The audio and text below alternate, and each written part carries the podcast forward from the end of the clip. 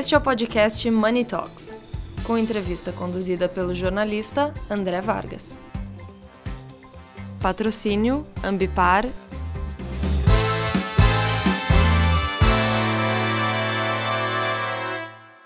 Olá a todos, bom dia, boa tarde, boa noite. Eu sou André Vargas, editor de Money Report. Converso agora com Marta Leonares, líder do BTG Pactual nas áreas de responsabilidade social e eventos.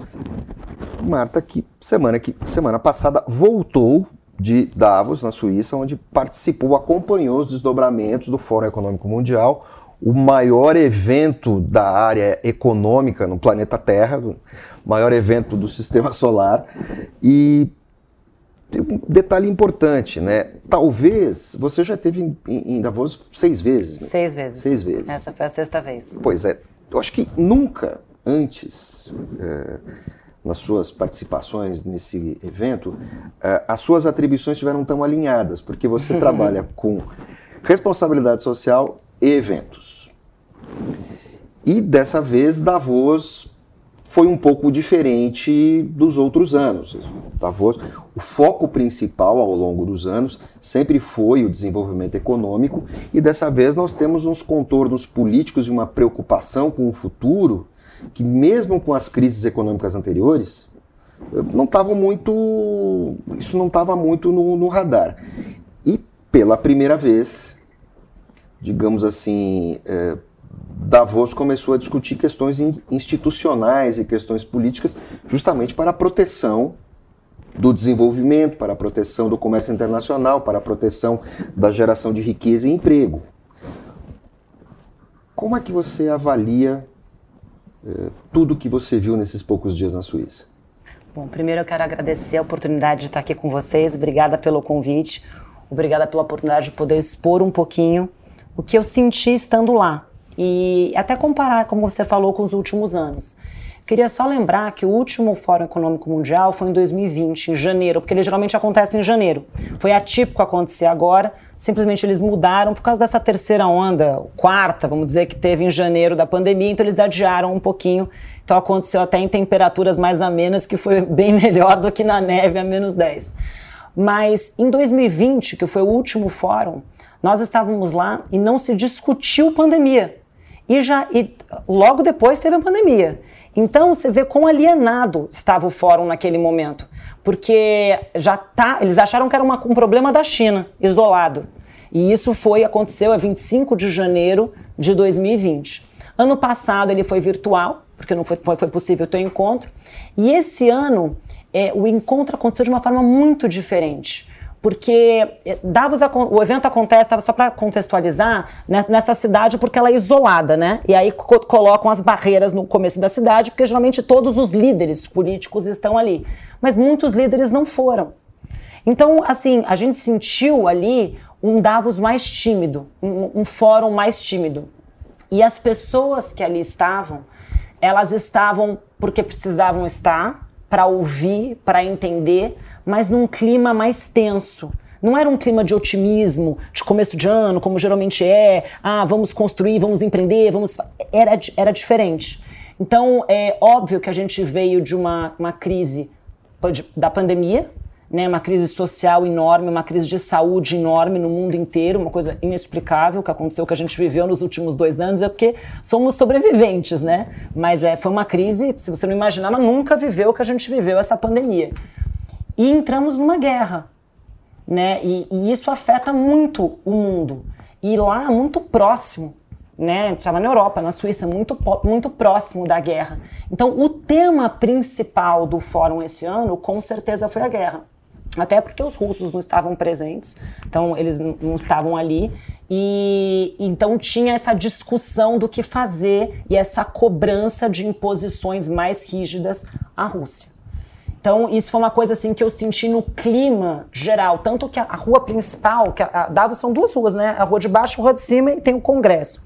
A rua principal, geralmente onde você vê é, todos os grandes bancos com exposição, você vê os fundos de private equities com grandes praças ali, estavam todos muito tímidos e reservados. E nessa rua estavam os players de é, tecnologia, então tinha a casa do Google, do Facebook, do Yahoo, é, do Salesforce não tá, os países estavam mais tímidos, então tinha países é, emergentes é, ali, assim, vamos dizer, se exibindo um pouco e mostrando a cara, e os outros, as grandes potências, bem mais tímidas do que nos outros anos. Então, é, eu senti isso bem diferente do que geralmente a gente vê e a gente vê um Davos. Então, até você pensando o que será do próximo ano e o que a gente vai esperar é logo agora, né? Daqui seis meses teremos outro encontro.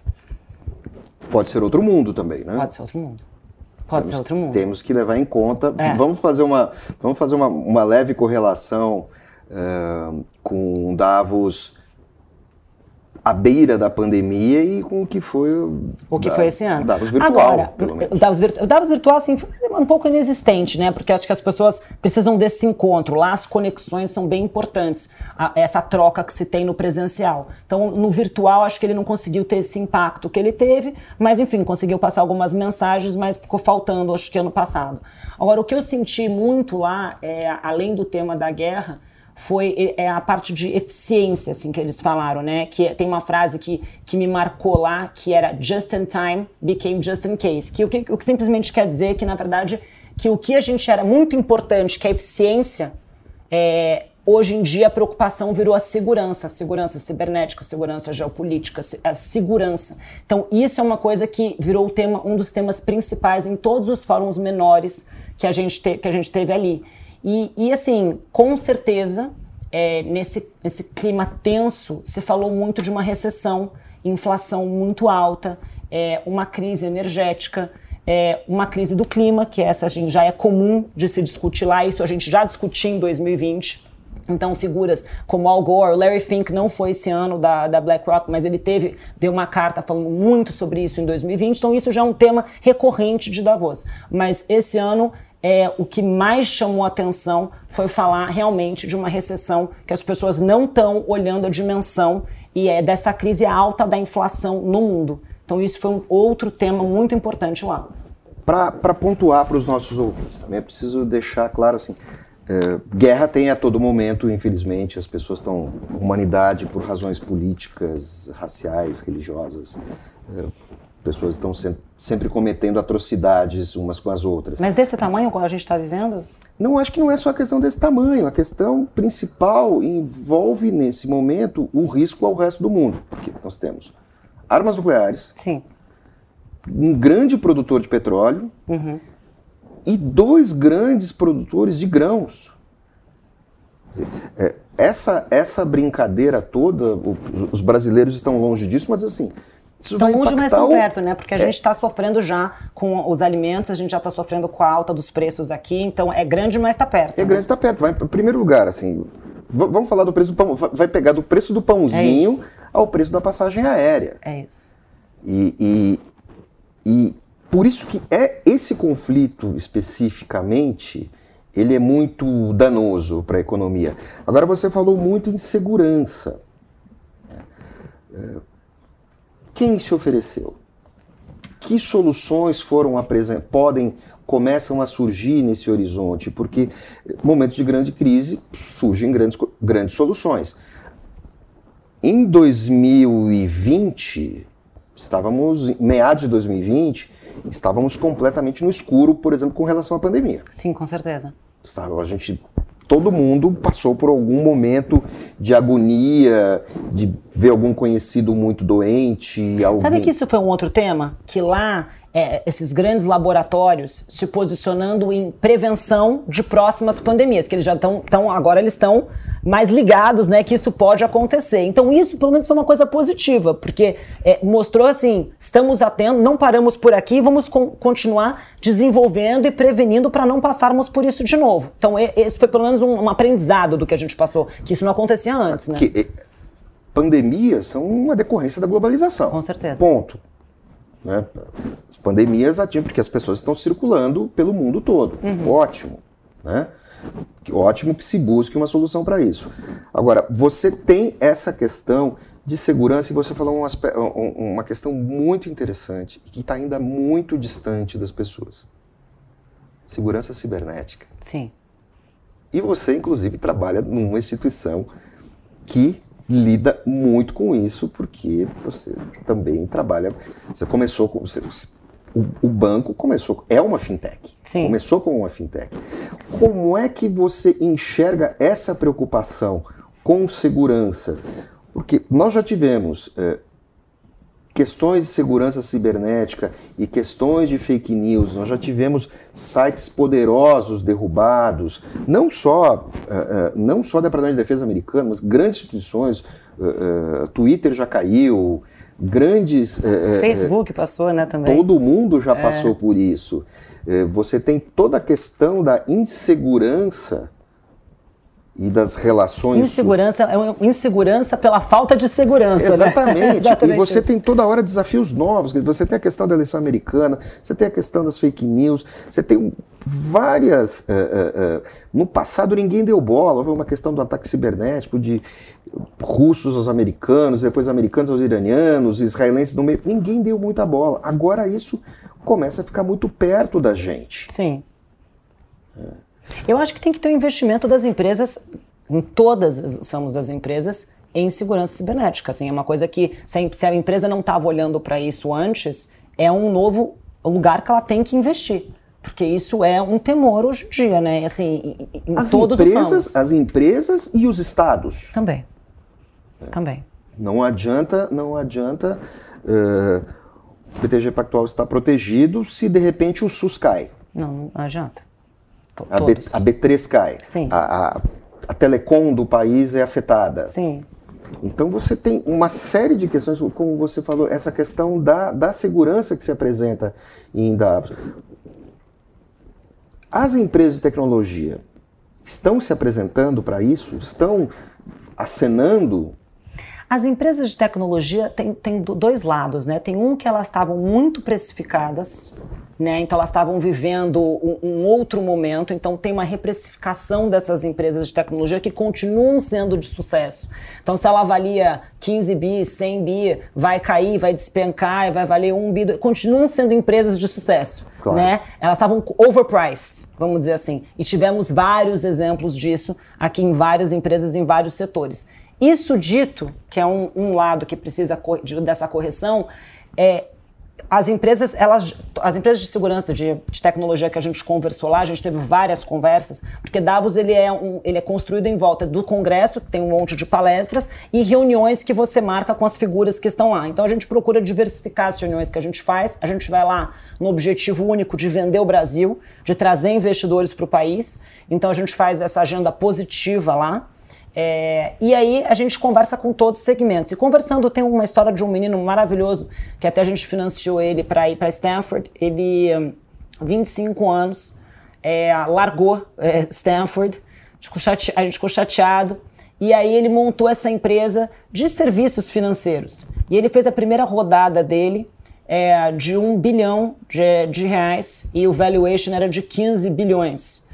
E pô, ele tá chateado porque agora ele acha que já não vale 15, que de repente vai valer 5, vai valer 2, mas já é um grande sucesso, né? Então, assim, po poxa, o menino tem 25 anos, 25 primeiro anos. negócio, dropout de Stanford. Pô, ele mais um, um, sócio. Então, o menino já é um sucesso, mas super preocupado. A gente até encontrou com ele em outro fórum que é bem relevante, que é Milken, que é um, um fórum que acontece na Califórnia, é, no final de abril. E aí, então, que tem uma outra visão, um pouco mais de business, é, com mais, mais CEOs presentes das grandes companhias. Davos é um pouco mais institucional, então é, tem essa diferença entre os dois. E esse menino estava nos dois, Henrique. E ele e a preocupação dele é o seguinte: em, em contratar mão de obra de tecnologia, né? E, e, realmente endereçar essas novas oportunidades que estão se criando, porque sempre quando tem uma crise tem, tem oportunidades, né? Então você mesmo estava falando isso, a gente estava conversando ali. Bom, realmente, vão especificar, especificar as empresas, vai ter uma crise aqui, mas surge também novas oportunidades. E essa é uma nova oportunidade. Para quem estava preparado, é melhor, porque para Hoje em dia, você investe em tecnologia, se você começa hoje, você tem uns dois anos para começar o seu negócio. Então, se você já estava olhando isso, olhando que isso ia ser um gargalo no mundo, você já se preparou e vai estar tá posicionado. Então, eu sinto que sim, que as empresas que estavam posicionadas é, de tecnologia, elas vão poder prestar serviço nesse sentido para todo mundo que vai precisar agora. Com certeza. Você falou de, de sobreprecificação. Muitos ativos vão perder valor. Uhum. Ao perder valor, eles também Ou, podem. Corrigir o valor, né? Corrigir o valor. Corrigir o valor. Vamos, vamos, vamos, vamos colocar tudo, corrigir tudo o valor. Vamos corrigir É porque tem empresas é. que, na verdade, não tinham faturamento nenhum e estavam ali valendo bilhões e bilhões e bilhões. Elas vão ali agora entrar num preço que faz sentido. E entrando num preço que faz sentido, também isso pode ser interessante para investidor. Pode. Para quem já está com dinheiro na empresa, vai sofrer um pouquinho. Para quem começa a investir agora e pega o mercado correto, que vai poder, que vê um crescimento é, após esse período e consegue segurar, sim. Mas uma coisa que eu escutei muito lá e de diversos players, investidores grandes, é segurar o caixa porque o inverno vai ser longo. Você sabe que eu ouvi essa, essa observação de empresas brasileiras quando começou a pandemia. É. Olha, temos que ficar de olho no caixa. Tesouraria é muito importante agora. Mas ela é, né? Tiveram ativos baratos, mas de fato quem segurou o caixa não saiu é, eufórico no primeiro momento, teve uma segunda queda que a pessoa pôde aproveitar melhor. Então, na verdade, de fato, faz sentido em momentos. É, porque diferente da pandemia, que a gente não sabia o que ia acontecer, então você foi pego de surpresa em alguns momentos, teve alta e quedas e tal, em alguns segmentos despontaram mais que os outros. É, uma recessão a gente já passou por outras, de repente essa pode ser maior, enfim, cada uma tem a, a sua característica, mas você ter dinheiro em caixa, você consegue investir melhor. Você espera esse momento, momento inicial de euforia, que você consegue ver mais, melhor o horizonte, né? Diz uma coisa, uh, uh entrevistas recentes, em conversas recentes que nós tivemos, é, você sempre deixou muito claro que, no seu ponto de vista e no ponto de vista do BTG atual, é, que você achava que o final da pandemia, voltando, o final da pandemia não representava que as é, não significava que as empresas deveriam perder o seu viés de responsabilidade social. Sim. Bom, diante dessa crise global que se avizinha, isso ganha um reforço maior ainda. É, de que maneira você acha que as empresas podem contribuir para isso? Eu acho que as empresas elas têm que se tornar protagonistas da agenda social. É, eu, eu vou falar pelo BTG e por empresas parceiras nossas que a gente muitas vezes a gente juntou para fazer projetos ainda maiores e então a gente juntou para fazer hospitais, a gente juntou para fazer é, construir o laboratório de vacinação, enfim. É, eu acho que o que eu sinto é que assim as, a, os Estados Unidos já tem muito mais incentivos, não é porque eles são mais bonzinhos, eles têm mais incentivos para o lado social e então as empresas sempre fazem esse papel há Isso muito é... tempo. Eles têm a tradição disso, né? E, mecanismos. E me mecanismos. Mecanismos que fazer. dão agilidade a isso. Isso. Aqui no Brasil não tem. Então você tem as leis de incentivo e, e então as empresas acabavam usando muito, muito essas leis de incentivo que ingessam muitos projetos sociais. Uhum. Então, para quem não trabalha com projeto social, quando você faz uma doação via lei de incentivo, o que o projeto projeto social consegue de fato absorver é muito pouco. Se eu te falar 20%, porque ele tem que enquadrar naquele projeto social, ele desenvolve aquele projeto social, às vezes nada a ver com a causa dele de fato, porque, e, é, porque o que ele quer, o que ele precisaria de alguma forma de captar recurso, e a empresa fica, fica aliviada que apoiou de alguma forma e tem esse benefício fiscal. Quando você faz uma verba direta, você tem 100% do aproveitamento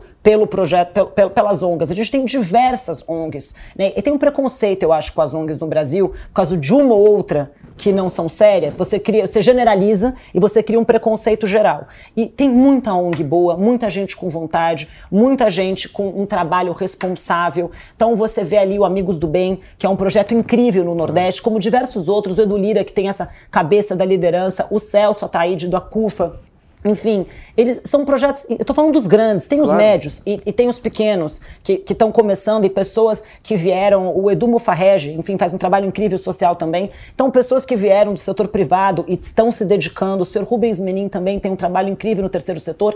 Então, ele, ele eu não canso, olha, ele rola da Cirela. Então, são, assim, são líderes que dedicam o seu tempo a, ao trabalho social.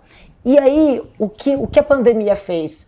Ela mostrou que está todo mundo igual, porque da mesma forma que você podia ter algum problema de saúde, a pessoa ali na comunidade também podia ter um problema de saúde. Você dependia da pessoa da comunidade para ir no hospital, fazer a limpeza, prestar o serviço, para tudo para o funcionamento, para a roda girar. Claro.